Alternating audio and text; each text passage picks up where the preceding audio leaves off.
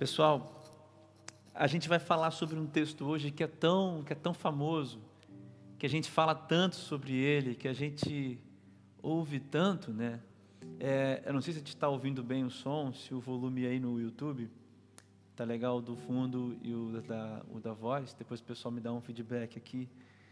Mas a gente ouve tanto esse texto, esse texto de João 16, 20, 33. É, é, tão, é tão famoso esse texto que eu acho que eu posso ler ele de cor e você vai, vai saber, vai conhecer esse texto de cor. Você sabe qual é o texto, né? Diz assim, ó, João 16, versículo 33. Falei essas coisas para que em mim vocês tenham paz. No mundo vocês passam por aflições, mas tenham coragem, eu venci o mundo. É, a gente ouve, fala e usa esse texto o tempo todo. Para a gente, é, quando tem alguém passando por alguma dificuldade, a gente pensa nesse texto. Quando tem alguém, é, ou quando a gente mesmo está passando-se um momento difícil, a gente volta os olhos para esse texto aqui e a gente pensa: não, tem de bom ânimo, vocês vão passar por aflições no mundo, mas tem de bom ânimo, eu venci o mundo, essa palavra de Jesus. E sabe, eu acho que a gente olha para esse texto aqui, talvez de uma forma é, um pouco viciada. E esse texto é tão lindo, esse texto é tão rico, aliás, como todas as palavras de Jesus, são tão ricas, são tão cheias de conhecimento, são tão cheias de, de, de sabedoria para nós, de aplicações para a nossa vida prática, que eu acho que a gente olha para esse texto de uma forma um tanto quanto fria, um tanto quanto superficial. Acho que a gente olha para esse texto aqui muito, muito superficialmente. E acho que a gente pode olhar para esse texto hoje de uma maneira um pouquinho mais diferente. Primeiro, eu quero dizer a você que Jesus Cristo estava aqui mais uma vez, na semana passada, nas outras semanas, a gente falou sobre o texto de João 14, um, dois capítulos aí antes, né? E, e nesses dois capítulos anteriores, a gente estava vendo Jesus é, começando uma sessão de conversa com seus discípulos difícil, uma sessão difícil, porque o motivo da conversa era a, a separação que ele ia, é, que eles iam viver, o rompimento, né, do, da relação que eles tinham naturalmente com Jesus, que ia logo logo acontecer, estava assim nos dias de acontecer. Capítulo 14, capítulo 15 e capítulo 16 é essa fala de Jesus tentando explicar para os seus discípulos o que ia, o que ia acontecer com eles. Esses são, esse, esse na verdade é o, é o teor uh, desses três capítulos. Mas no capítulo 17, Jesus começa uma, uma oração e começa assim a pedir ao Pai a respeito daqueles que, os, que, que o seguiriam um dia, não só os apóstolos, e não só também os outros discípulos que Jesus tinha, mas todos os que viriam, inclusive a eu e você, se você é um seguidor de Jesus. Só que esse, esse versículo aqui é o último versículo que Jesus fala, é o último versículo que Jesus fala antes de começar essa oração. Então, digamos, essa aqui é a última fala de Jesus é a última fala dele de despedida, assim, de explicação dos, com os seus discípulos.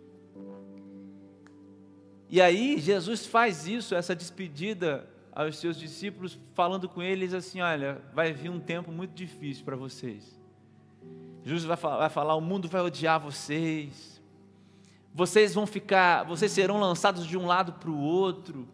E os discípulos não iam entendendo a conversa de Jesus, eu vou preparar morada, eu vou para um lugar para preparar para vocês, mas a gente não sabe qual é o caminho que você vai, Jesus, lá em João capítulo 14. Enfim, Jesus estava não só se despedindo desses, dos discípulos, dos apóstolos, mas também estava preparando o coração deles para uma coisa difícil que viria. E por que, que essa palavra então se aplica para nós hoje? Porque nós estamos falando da mesma paz. Olha só o que Jesus fala. Falei estas coisas. Que coisas? As coisas que ele disse no capítulo 14, no capítulo, no capítulo 15 e no 16.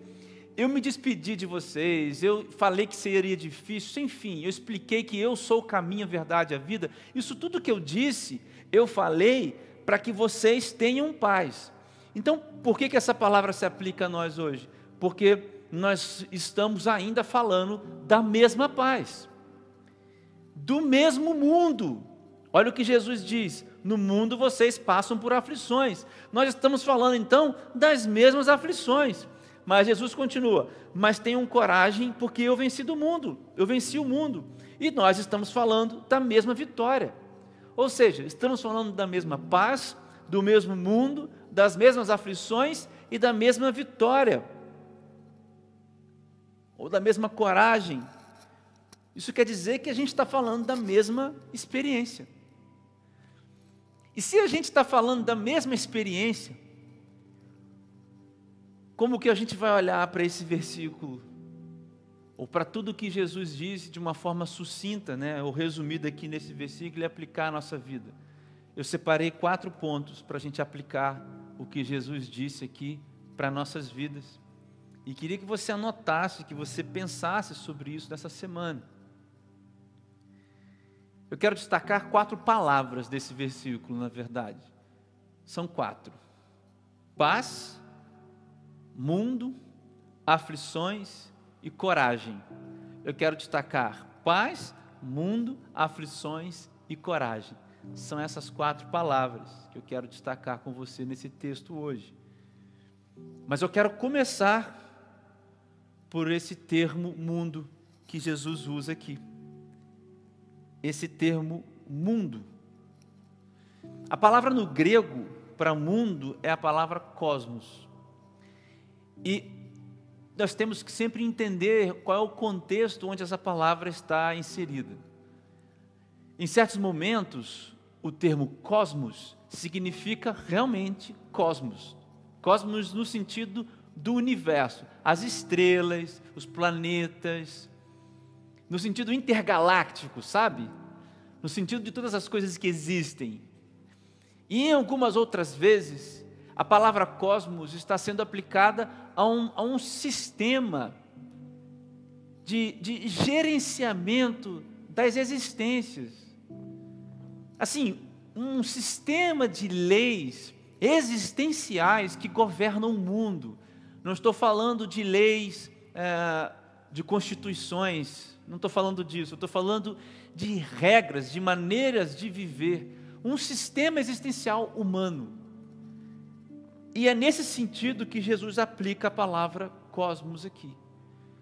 Ou melhor, é nesse sentido que o João escreve o Evangelho de Jesus utilizando a palavra cosmos. Então, o que Jesus quer dizer é o seguinte: Olha, vocês vão passar dificuldades nesse sistema de mundo, nesse sistema de governo que é baseado nas relações humanas, que é baseado, que é limitado, que é estruturado pelo homem ou pelas relações do homem.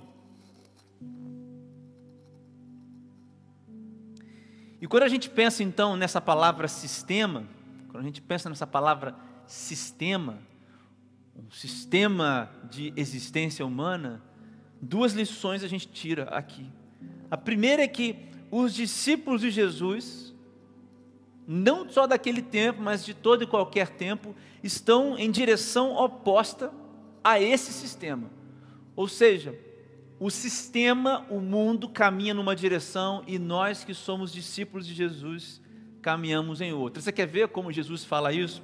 Se a gente voltar um capítulo para trás aqui, no capítulo 15, no versículo 18 e 19, Jesus diz assim: Ó, se o mundo, e o mundo aqui, se esse sistema os odeia, e aquele, naquele sentido, naquele tempo aqui, é, Jesus obviamente está falando do sistema do Império Romano, Jesus está dizendo sobre as configurações religiosas hipócritas daquela época. Ou seja, se o mundo os odeia, tenham em mente que antes odiou a mim.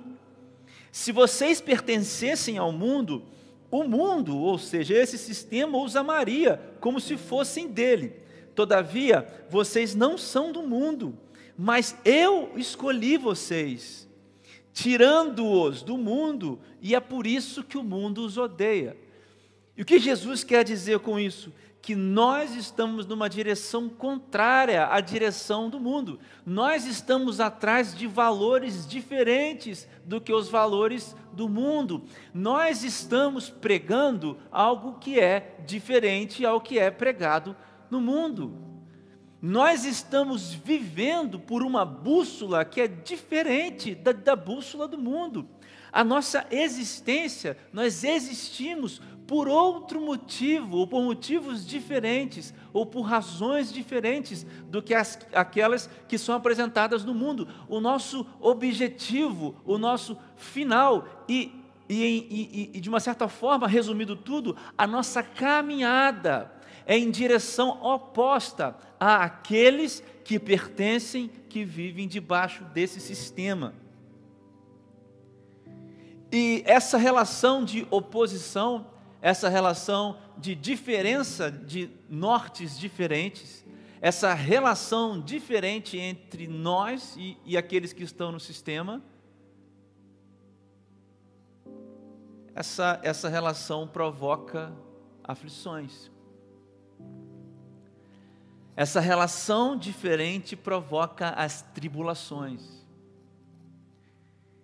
Primeira coisa que a gente tem que entender dessa palavra que Jesus usa aqui é que nós estamos em direções opostas.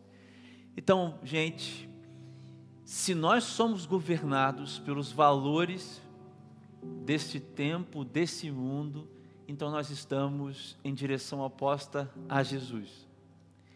Você conhece bem, isso não é novidade para ninguém, mas você conhece bem o filósofo, né, desse século, o Zygmunt Bauman, e os sociólogos aí, os psicólogos conhecem bem, o pessoal da filosofia, e ele, ele, ele, ele cunha um termo chamado liquidez, aí ele vai chamar sociedade líquida, modernidade líquida, é, esse, essa, essa, essa característica da liquidez ele aplica várias, a diversas, a, a diversas manifestações né, da nossa sociedade hoje. E com isso ele quer dizer o seguinte, ele quer dizer que o que se tem na verdade, é tão disforme que, que escorre pelas mãos. O que se tem hoje como valor não é aquilo que se tem amanhã, e que se tem amanhã não é o que terá depois. E na verdade, o que importa é que as pessoas busquem as coisas, mesmo que elas sejam tão disformes. E é por isso que a gente tem assim uma, uma grande quantidade de pessoas doentes, porque elas buscam ilusões, elas buscam liquidez e elas acabam sendo pessoas líquidas. A ideia dele é você colocar assim, em comparação, o gelo, que é feito da mesma matéria né, que a água, só que elas estão em dois estados. Você, quando pega a água, ela é líquida, ela escorre. Por onde tiver vazamento, a água vai escorrer. Mas o gelo, ele está no estado sólido, ele se mantém a uma certa temperatura, ele vai se manter no estado sólido. E aí, essa é uma boa maneira da gente entender. Nós entendermos a nossa oposição, nossos valores, nossa busca não está baseada em coisas líquidas. Os nossos padrões não são líquidos, não são etéreos, não são do momento, eles são eternos, eles são sólidos eles definem o que nós somos, não por, pelo que nós valorizamos ou valoramos a Ele, mas nós somos a partir do que Jesus é. Por isso a nossa vida caminha a partir de Jesus, a nossa direção ou nosso norte é o próprio Jesus. Que de forma alguma pode ser líquido, que de forma alguma experimenta liquidez. Aliás, Jesus usa uma expressão para dizer que Ele é a rocha. E que todo bom construtor constrói a casa sobre a rocha. Mas a palavra mundo também significa, quando Jesus diz isso, Jesus diz no mundo, Jesus não diz para nós a seguinte coisa: olha, Então vocês, já que eles vão te odiar, vivam, um, criem para vocês uma tribo e encontrem umas ilhas por aí e vivam como pessoas é, sem destino, sem casa, se separem do mundo e não tenham contato com ele de maneira nenhuma. O grande paradoxo é que Jesus fala: olha, o mundo está em direção oposta a vocês, mas vocês precisam estar no mundo sem ser do mundo. Essa é a grande questão que Jesus coloca. Lá em Mateus 5, no Sermão do Monte, o que, que Jesus diz, nos versículos 13 a 16? Você sabe esse texto de cor, Jesus diz: Olha, vocês são o, isso aí, sal da terra, vocês são a luz do mundo. Então, no 16 ele diz: Olha, são as obras de vocês, porque vocês têm a luz dentro de vocês, vocês foram habitados pela luz. Lembra da semana passada que Deus faz morada em nós, somos casas de Deus? Então, nós que somos casas de Deus, não por nossa causa, mas por causa do que habita em nós, nós revelamos aos homens a glória de Deus. Agora, aonde que a luz vai brilhar? Na escuridão. Aonde que o sal vai salgar? No insosso, naquilo que não tem gosto. Aonde vai haver solidez? Aonde existe liquidez aonde nós seremos cartas lidas no mundo, aonde o cheiro da salvação e o odor da morte vai é, perpetuar no mundo. Jesus está dizendo: olha, sejam pessoas que vivam entre eles, mas não sejam deles, mas vocês precisam ir até eles. E aí eu quero fazer uma pausa com você. Se você parar para pensar assim no cenário político que nós vivemos, sobretudo nos últimos anos, nós vivemos uma, uma dicotomia entre dois grupos, basicamente. Um grupo de, de cristãos que vai para as ruas para se mostrar completamente diferente dos outros, e através do repúdio, da segregação, da, do distanciamento, através dessas atitudes, eles lutam por uma pauta que é moralmente cristã. Isso é um tanto quanto absurdo, isso é um tanto quanto nada bíblico. Porque Jesus foi o, o, o anti-exemplo do que está na rua, levantando as bandeiras é, em prol do cristianismo. Jesus foi o exemplo de que ele não era um líder político. O que eu quero dizer com isso é que, claro, nós devemos estar, é, nós podemos estar, melhor dizendo, e, e devemos exercer as nossas, os nossos direitos civis. Claro, claro que nós temos. Nós irmos às ruas e defendermos valor, é claro, como civis, nós temos esse direito, a verdade, nós temos esse dever. Isso é democracia, afinal de contas. O que é difícil é quando a gente se esconde atrás de um valor moral para nos para segregar não a nós, mas os outros. Porque quando nós segregamos o, o que está nas trevas, nós não mostramos para eles a luz que está em nós.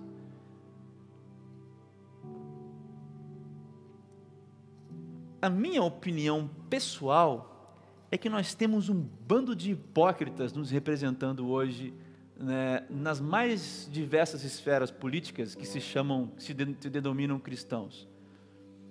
Nós temos que defender aquilo que achamos correto, claro. Nós temos pautas morais, nós temos. Nós temos leis que determinam a nossa caminhada, sim. Mas a maneira de atingi-las não é pela via da opressão, da segregação, da imposição. A maneira de atingi-las é pela via da luz que brilha em nós. A gente precisa ser o Evangelho com eles. E dentro dessa questão política, que eu abri um parênteses aqui agora, Seria muito bonito se a gente tivesse cristãos nos defendendo no debate político, exigindo as nossas pautas, mas dentro de uma esfera política. Isso, isso é tão relevante para a gente hoje que eu poderia fazer uma mensagem só sobre esse ponto. Mas você vê nas igrejas, e você vê os pastores, e você vê os movimentos, e você vê os políticos indo na igreja, e, e você vê a relação entre a, a opressão que vai em contrário ou vai em direção oposta àquilo que Jesus fez às pessoas em seu tempo. Nós somos o sal e a luz do mundo, não fora dele, porque a luz fez morada em nós, nós temos que ser isso dentro do mundo. É muito diferente quando a gente pensa em influenciar o mundo e quando a gente pensa em dominar o mundo. Existe uma teologia muito perigosa rodando esses tempos, chamada teologia do domínio. A palavra já é já é já é uma palavra nada cristã, em que nós temos que dominar as sete esferas da sociedade. Aí alguns usam, nós temos que influenciar as sete esferas da sociedade, tornando essa sociedade uma sociedade cristã. É claro que isso encontra um respaldo quando você pensa sim, nós temos que fazer isso. Agora, a maneira é como nós estamos no mundo. A minha pergunta é essa. Se Jesus diz: "No mundo vocês passarão por aflições", que tipo de influência nós estamos querendo exercer no mundo? Porque aqui, gente, eu vejo dois cenários o cenário de pessoas que não estão, aliás, que estão no mundo, mas não influenciam o mundo, e o cenário das pessoas que estão no mundo e querem dominar o mundo. E elas querem ressuscitar um Jesus político. E elas querem ressuscitar o Jesus dos judeus. Ao mesmo tempo que existem muitos cristãos que estão no mundo vivendo um Jesus líquido, que escorrega pelas mãos, que hoje aceita isso, que hoje aceita aquilo, e que é normal isso, que é normal aquilo. Jesus nunca foi líquido em seus valores. Ao mesmo tempo, Jesus nunca odiou aqueles que o odiaram. A gente vai falar isso daqui a pouco. Por isso é muito importante você encontrar o balanço entre estar no mundo sem ser dele e estar no mundo sem querer dominar ele. Porque nós teremos aflições. Segunda palavra que eu chamo a atenção aqui do texto é a palavra aflições. E aqui a palavra que é usada no grego é uma palavra que tem a seguinte significância, ou significado. É algo que sofre uma pressão eterna, algo que não tem opções, não tem, não, não, não tem mais para onde ir, é, é sem saída, que está restringido a um espaço pequeno de atuação. Jesus está falando dessas tribulações, de aflição. Não, não, é, não, é não, é, não é algo simples e aí a gente tem que entender que existem aflições e aflições. Talvez aqui seja o ponto que você entenda esse texto totalmente errado. Porque esse texto não está aplicado às aflições naturais da vida. Então, quando você tem, por exemplo, uma doença, sabe? E você diz assim: olha, para a pessoa, olha, no mundo a gente vai passar por aflições. Jesus não está falando dessas aflições. Você fala, ué André, como assim? É isso mesmo, você entendeu o texto errado.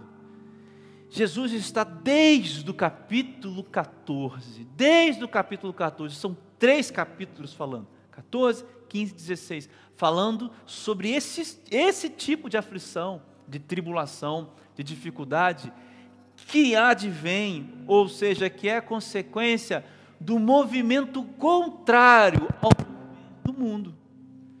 São essas aflições que Jesus Cristo está falando. Jesus não está trazendo as aflições da vida, Porque para as aflições da vida nós podemos ler Mateus 6. Por que vocês estão preocupados? Olhem os lírios do campo. Se Deus cuida deles, como não vai cuidar de vocês? Vocês podem ler Lucas 12. Quantos, quanto você acha que vale um pardal? Não seriam apenas algumas moedas? Mas se o pardal que vale só isso, Deus cuida, ainda mais vocês, que valem muito mais, Deus não vai cuidar de vocês? Palavras do próprio Jesus, lá em Lucas no capítulo 12. Mas as aflições que Jesus está trazendo aqui no contexto de João 16, 33, não são essas. Quando alguém fica doente, quando uma tragédia acontece, não é essas, não são essas necessariamente falando, são as aflições que resultam de estar no sistema sem ser o sistema. As aflições resultantes de você não ser um segregador político e social. As aflições de você não ser um sepulcro caiado. As aflições resultantes de você não ficar também em cima do muro. Ou seja, as aflições resultantes de estar no mundo, mas não ser do mundo. Eu escrevi um texto, eu queria ler para você aqui. Portanto, a natureza do processo de não ser pertencente ao sistema, ó, a natureza do processo de ser não pertencente ao sistema gera sofrimento. Isto é, o evangelho vivido na prática não se dobra às demandas do sistema atemporalmente humano. Assim, a pergunta é: qual é o evangelho que estamos praticando? Ou a gente pode perguntar: quais as aflições que podemos esperar por praticar o evangelho genuíno? Presta atenção, o sistema que Jesus aqui coloca em evidência é um sistema humano. E se naquela época era o Império Romano e a hipocrisia farisaica ou dos líderes religiosos da época, hoje nós temos um outro, não é o Império Romano, mas nós temos um outro sistema, que é igualmente também humano, que é igualmente em direção oposta. Então, assim, a prática, o evangelho vivido na prática, ele não se dobra a essas coisas. O evangelho vivido na prática, ele não se dobra. E esse ato de não se dobrar gera sofrimento. A pergunta é: o evangelho que a gente está vivendo, qual que é ele? Tá bom demais onde você está? Tá legal demais? você vive. É por isso que eu creio, meus irmãos, que o mundo vai de mal a pior até Jesus retornar. Apesar de nós, assim, nós termos o dever de obedecer a palavra de Jesus, de ir e pregar a toda criatura, o mundo vai piorar, porque esse sofrimento vai ser cada vez maior. À medida em que nós avançamos, a pregação, o mundo, o sistema e o príncipe dessa era, o Satanás, ele vai agindo nas pessoas e nós vamos sofrendo enquanto vamos pregando.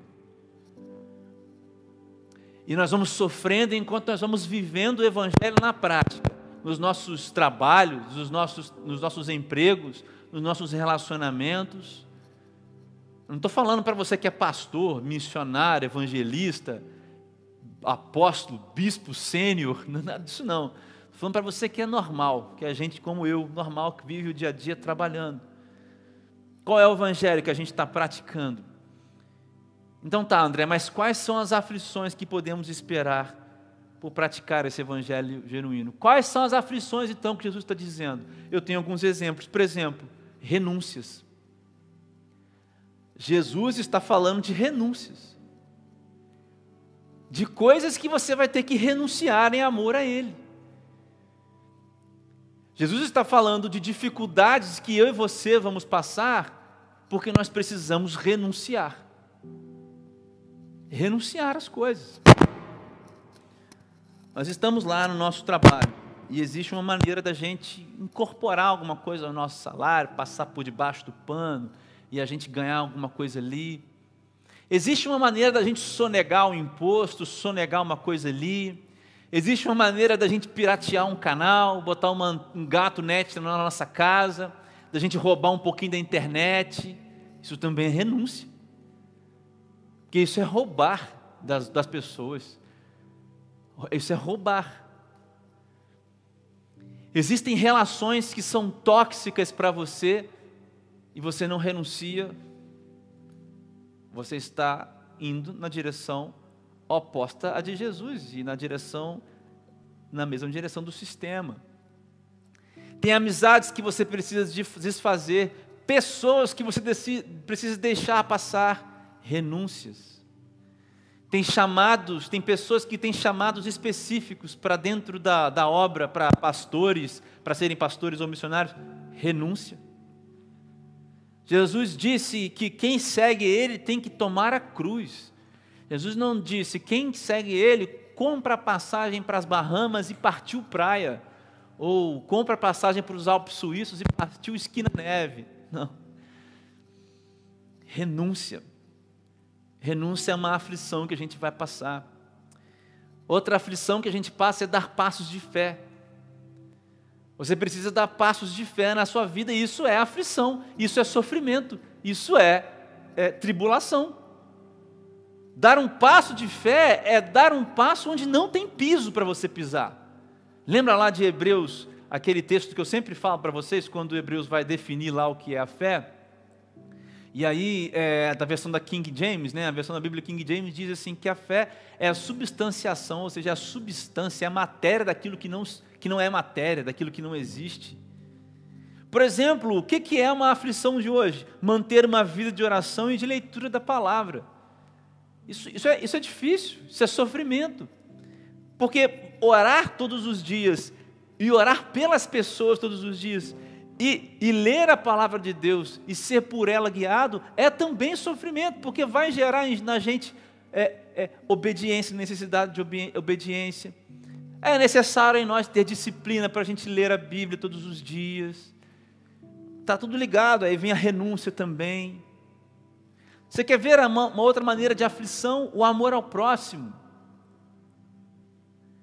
Você acha que é simples amar aquele que te odeia? Você acha que é simples dentro da sua casa orar e amar aquele que te persegue na sua casa? Porque parece que existe uma relação bem, bem, bem legal, bem legal que eu digo assim, bem, bem assim diferente. Porque quando a gente é, mora com alguém, pai, mãe, tio, marido, esposa, filho, e essa pessoa, por exemplo, ela obedece ao sistema do mundo e a gente é a luz, essas pessoas, existe uma perseguição natural, ou seja, um sofrimento ali natural e orar por, pelas pessoas que mais amamos, quando são elas as que mais nos machucam, é uma tribulação, é um sofrimento. O Paulo fazia isso preso, os apóstolos faziam isso presos. Jesus fez isso pendurado numa cruz. Um dos sofrimentos desse mundo, desse tempo atual, por sermos, é, é, é, estarmos no mundo sem pertencer a Ele, é o amor ao próximo, é cuidar do outro, é amar quem te persegue. E qual foi essa semana, a maneira, o, o perdão, o dia em que você parou, o momento em que você parou para orar pelas pessoas até mesmo aquelas que te amam e aquelas que não te amam, aquelas que te perseguem.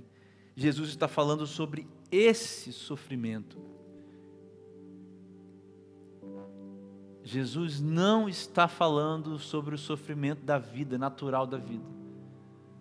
E, é não, e não é sobre isso a nossa mensagem hoje. A nossa mensagem é sobre algo mais alto do que isso.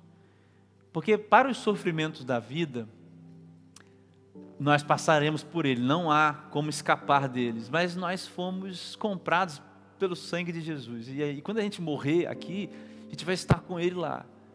Por isso eu acho que é mais assim, faz mais sentido a gente pensar em como a gente está vivendo aqui. Que tipo de vida a gente vive a partir desse ponto. Opa, eu sou liberto, apesar das coisas, como eu vivo daqui para frente? Terceira palavra que eu quero dizer é a coragem. Ah, em, alguma, em algumas traduções a palavra é tenham ânimo. Tenham ânimo, eu venci o mundo, tenham coragem. E a palavra usada aqui no grego, é, ela tem um sentido assim, de uma coragem, de um ânimo, de uma luz, de um calor, de uma energia que emana de dentro para fora e contagia outros. É um calor, uma luz que sai de dentro de você para fora e contagia os outros esse ânimo e essa coragem que pedindo aqui no versículo 33 de João capítulo 16, ela está funda, ou elas estão fundamentadas em algo que já aconteceu. A coragem que Jesus está pedindo não é crie você aí mesmo coragem, sacode a poeira e papo é, assim, sabe? Pensamento positivo, não. Jesus completa a sentença dizendo: tenham bom ânimo, porque eu venci o mundo. Então, ela está fundamentada em aquilo que já aconteceu, ou naquilo que já aconteceu. Por isso, a, a coragem não é uma coragem apesar das tribulações que eu disse aqui agora atrás. É uma coragem por causa muito interessante quando a gente pensa assim que a coragem ela é a oposição do medo. E para haver coragem precisa haver medo. No entanto, a balança precisa tender mais para a coragem do que do medo. Ok, isso faz sentido, ok. Mas é muito mais do que isso. Na verdade, é o que faz a balança é, ser mais pesada para a coragem do que para o medo. É porque ela está baseada em Jesus. É por causa de Jesus, por causa do que Jesus fez. Então, cara, quando você lê esse versículo e tem um bom ânimo, ele não está baseado em algo que vai nascer em você, originalmente em você. Já aconteceu, já foi, já aconteceu aquilo que produz coragem. E o que, que é? O que, que já aconteceu? O que, que já aconteceu então, André? Foi a cruz que aconteceu eu escrevi mais um texto aqui. Olha só. Jesus não venceu o mundo pelas regras, isso aqui vai libertar nossas mentes. Jesus não venceu o mundo pelas regras do mundo, mas pelas regras de Deus. Jesus não venceu o mundo esmagando os que o traíram, nem aqueles que assassinaram a Jesus. Jesus não venceu essas pessoas esmagando elas. Jesus venceu o mundo amando essas pessoas, amando Pedro, amando Tiago, João, Mateus, Marcos, Lucas, o Tomé, amando aqueles que o crucificaram. E porventura, talvez depois lá na pregação do Pentecostes, em Atos capítulo 2, foram tomados pelo Espírito, pelo Espírito Santo, naquela incrível reunião que marca o início da igreja primitiva. Jesus venceu o mundo obedecendo ao Pai. Jesus derrotou o diabo pagando o preço de todas as almas que a Jesus mesmo foram dadas e arrancando das mãos de Satanás essas almas. Então, o que é que foi feito? Isso daqui. Foi a cruz. O que, que a cruz é? A cruz é isso aqui. Jesus venceu o mundo não pelas regras do mundo, mas pelas regras de Deus. E é por isso que o apóstolo Paulo diz tanto que nós somos justificados. Porque Jesus se fez justiça. É por isso que em Isaías capítulo 9, é, nós vemos essa profecia. ele seria a nossa justiça, pelas suas pisaduras fomos sarados, é porque ele, ele precisava. Justiça deveria ser feita não de acordo com as regras do mundo, mas de acordo com as regras de Deus. E Jesus não venceu as pessoas que, os o crucificou, que o crucificaram, ou seu, os traidores esmagando eles. Jesus amou essas pessoas. É nesta vitória que nós temos coragem. Portanto, a coragem que nós temos está em Jesus. A coragem que nós temos e precisamos está em sermos como Jesus. Por isso, meu querido, quando Jesus diz esse negócio aqui, tem um, tem um ânimo, eu venci o mundo, você precisa mudar a sua maneira de ver esse texto. Eu venci o sistema porque eu não me dobrei a ele. Venci nas regras do Pai, eu obedeci ao Pai. Você quer ter o ânimo, quer ter a coragem? Primeiro você precisa receber Jesus, ser casa de Deus. E segundo, você precisa ser como Ele. Se você ainda pensa que as aflições, as tribulações vão produzir em você uma glória para você, de maneira que você seja exaltado, de maneira que as pessoas sejam pisadas e que seus inimigos você nunca leu direito está escrito no Novo Testamento. Jesus nunca venceu ou venceria o mundo pelas regras do mundo. Jesus está muito além, nem se compara.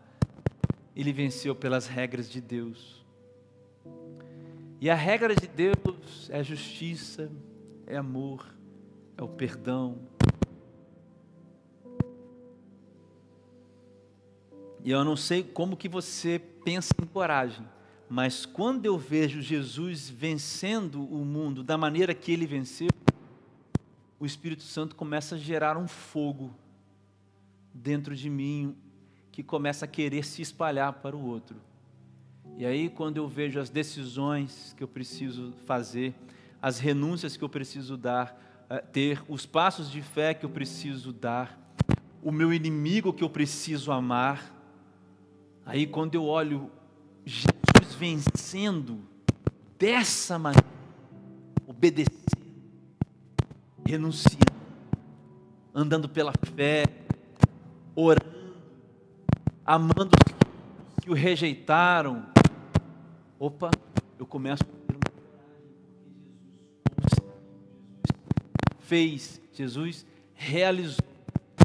Existem várias passagens, mas o próprio diz uma, a frase que ele diz, que está relatado no evangelho, nos evangelhos, quando ele entrega o espírito dele na cruz ali, no Calvário, ele diz: Está consumado. Você pode entender essa palavra de Jesus como eu consumei a vitória de que todo mundo, de todos esses perdedores precisavam. Eu venci por aqueles que são meus. Eu venci. Esse é o ânimo. E por fim, versículo 33 começa: Falei essas coisas para que em mim vocês tenham paz. Não é interessante esse versículo começar assim? Falei essas coisas para que em mim vocês tenham paz. Não é, é interessante o versículo ou o texto começar dessa, dessa maneira? Mas eu quero ler com você dois versículos antes, perdão, é, três versículos antes. O versículo 30, 31 e 32 do João 16. Aí agora os discípulos estão falando. Ó, os discípulos estão ouvindo, aí eles dão a resposta a Jesus. Agora vemos que o Senhor sabe de todas as coisas e não precisa que alguém pergunte. Por isso cremos que o Senhor veio de Deus. Agora a gente, tipo, estamos crendo agora, Jesus. É você veio de Deus. Aí Jesus responde: Vocês creem agora? Estão dizendo que vocês estão crendo agora. É isso mesmo. Jesus continua: Eis que vem a hora em que vocês serão dispersos, cada um para sua casa, e vocês me deixarão sozinho. Mas eu não estou sozinho.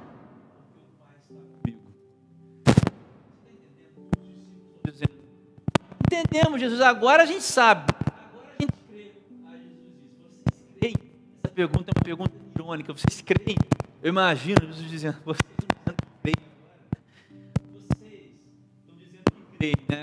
Mas quando forem perguntados a vocês se vocês creem nisso, vocês vão fugir, porque vocês vão ter medo, vocês ficarão apavorados com o que vai acontecer daqui a pouco, porque já chegou a hora de eu ser crucificado. Vocês, vocês vão para vão me abandonar, vocês não creem ainda totalmente, vocês vão me abandonar, mas eu não estou sozinho, o Pai está.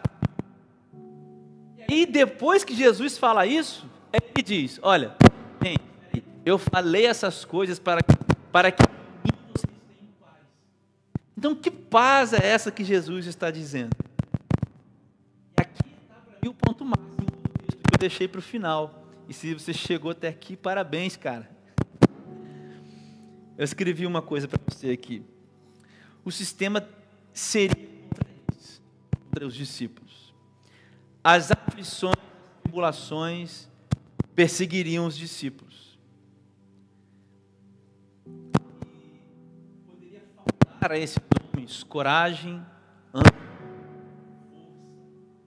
fé. Então Jesus não está dizendo, Jesus não disse vocês não podem falhar. Não falou isso. Entende? Jesus disse quando vocês falharem, quando vocês desanimarem, quando vocês desistirem, lembrem-se Isso não vai ser surpresa para mim. Isso não é novidade para mim. Não se desespere. Encontrem a paz em mim. Sabe por quê? Porque eu. Você entende o que Jesus está dizendo aqui? A paz que. Jesus não disse para aqueles homens: olha, vocês não podem falhar. Jesus não falhou, não falou isso. Jesus disse: vocês vão falhar. Quando Jesus faz essa pergunta, vocês creem agora? Quer dizer, agora vocês estão dizendo que creem, né? Ele está dizendo assim: olha, vocês vão falhar, gente. O Pedro, o Pedrão vai, vai me trair daqui a pouco, o Pedrão, cara. Aí o resto vai ficar meio escondido. Vocês vão achar que acabou tudo. Vocês vão pensar que eu era um mentiroso porque eu vou morrer e só vou ressuscitar no domingo, vou renascer, vou ressuscitar no. Vocês vão achar que, que, que, eu, que eu menti, que, que eu, tudo aqui. Até mesmo um de vocês aqui vai me trair mesmo, vai me entregar, vocês, não, vocês vão ficar desesperados.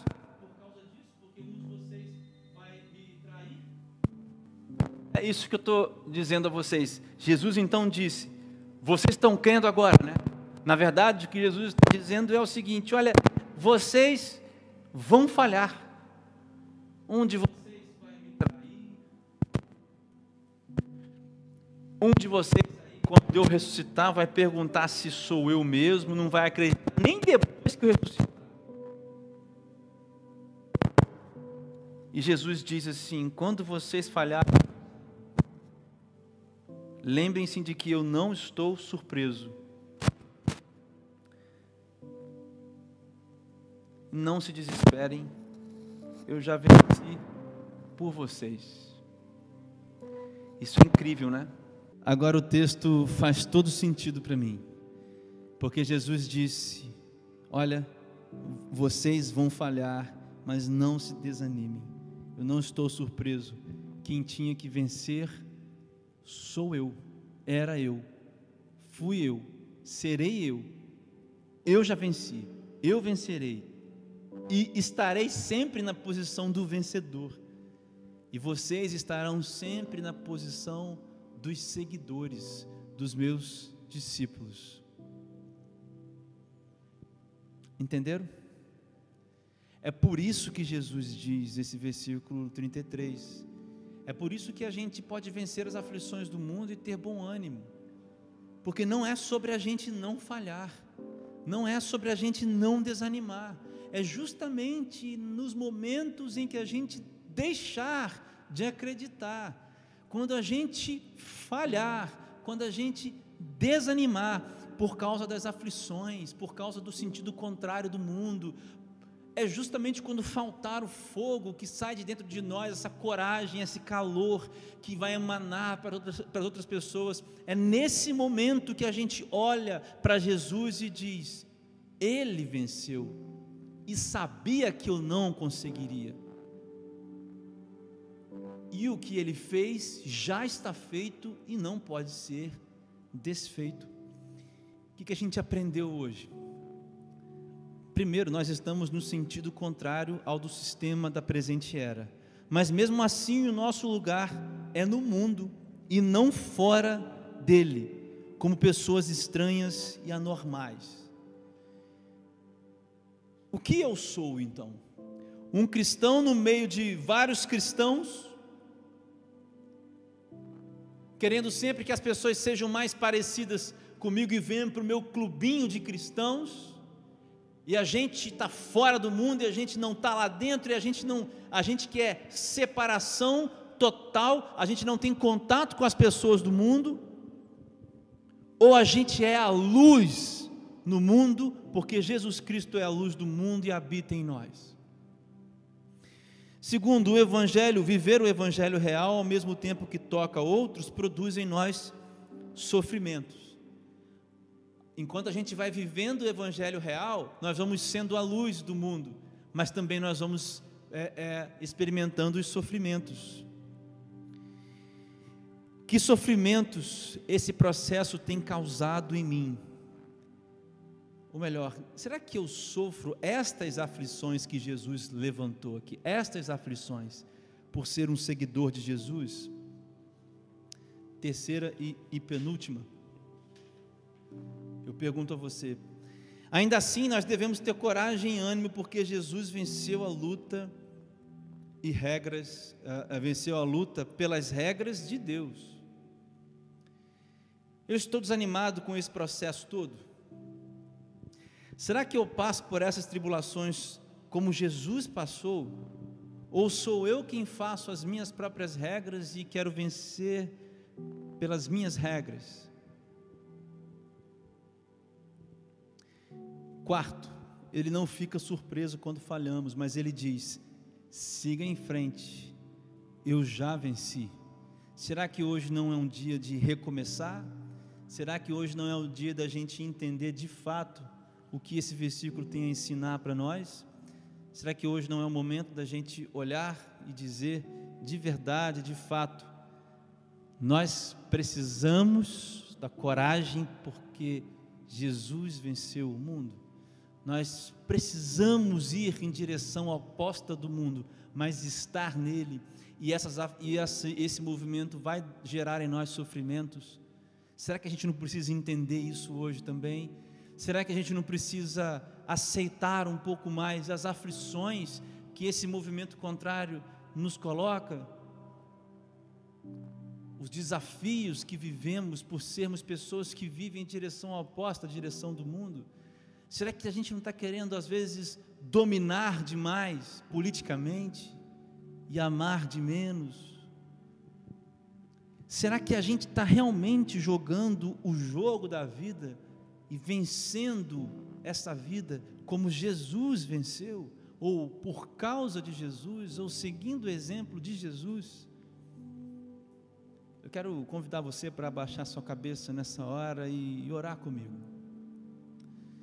Se você é, encontra-se na posição daquele que sofre, daquele que passa pela tribulação, pela aflição, a palavra de Jesus é: olha, não fiquem espantados com o desânimo de vocês. Eu sabia, mas olha, porque vocês falhariam, eu já sabia, eu venci por vocês. Então, ânimo, coragem, fui eu quem venci.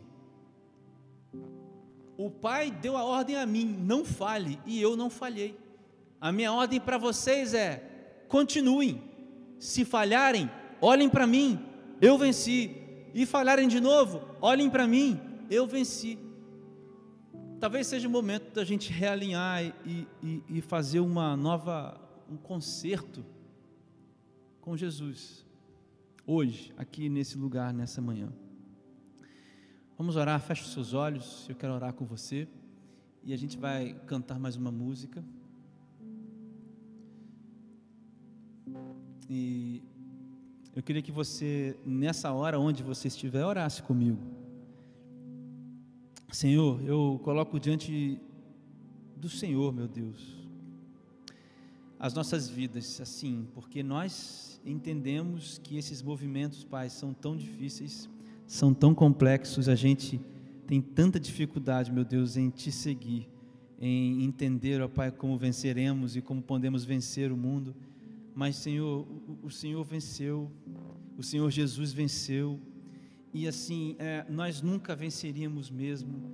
Eu queria que o Senhor descortinasse essa palavra nos corações e nas mentes desses que ouvem, seja onde, seja quando, seja como eles estiverem, Senhor que a palavra seja revelada a eles, que essa coragem, que esse ânimo seja injetada no coração deles para prosseguirem, porque Jesus venceu. Senhor Deus, se há, algum dire... se há alguma direção de vida nesse momento aqui, pessoas que se movimentam em direção, ó Pai, a favor desse sistema, Deus, completa na vida dessas pessoas o entendimento e a força para estarem no mundo, mas não serem do mundo, Pai, no nome de Jesus. Se tem pessoas, ó Pai, que, se lhe falta a fé, a coragem para viver, ó Deus, aquilo que, aquilo que naturalmente viveríamos por estarmos e não sermos do mundo, por favor, completa fé nesses corações.